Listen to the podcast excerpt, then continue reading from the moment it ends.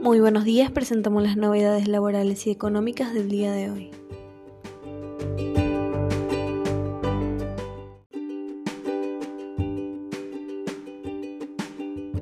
Reprobados para el mes de diciembre.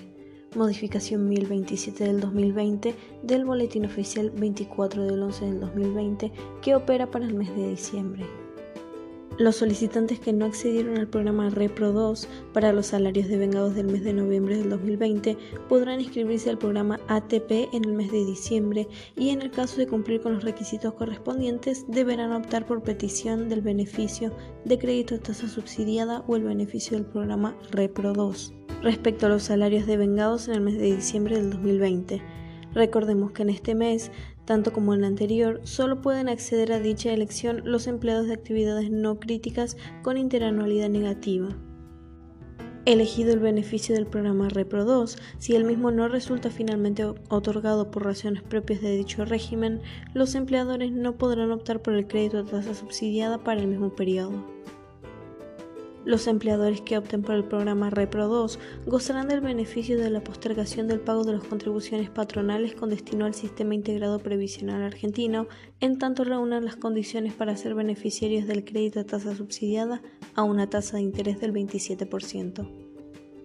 El Ministerio de Trabajo, Empleo y Seguridad Social y la Administración Federal de Ingresos Públicos deberán informar la nómina de los beneficiarios a los que en el mes de noviembre del 2020 se les otorgó el beneficio Repro 2 a fin de que la Administración Federal asigne automáticamente la postergación de pago de las contribuciones patronales con destino al CIPA para el mes de diciembre del 2020.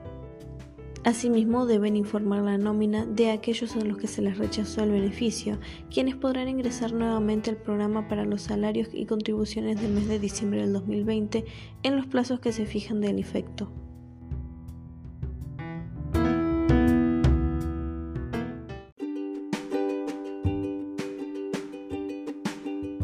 El gobierno extenderá la prohibición de despidos y suspensiones por 90 días y la doble indemnización en el caso de los despidos sin causa.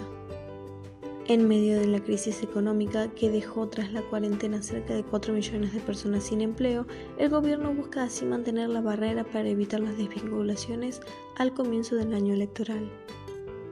Actualmente se encuentra vigente por decreto 961 del 2020 que extendió hasta el 25 de enero la doble indemnización en caso de despido sin justa causa y el decreto 891 del 2020 que prohíbe despidos y suspensiones para el sector privado hasta el 29 de enero.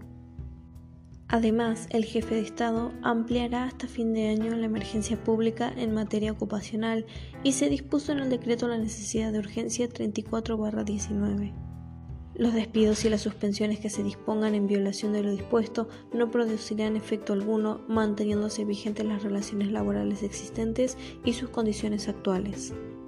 Esta crisis excepcional exige prorrogar la oportuna adopción de medidas de idéntica índole, asegurando a los trabajadores que esta emergencia no les hará perder sus puestos de empleo.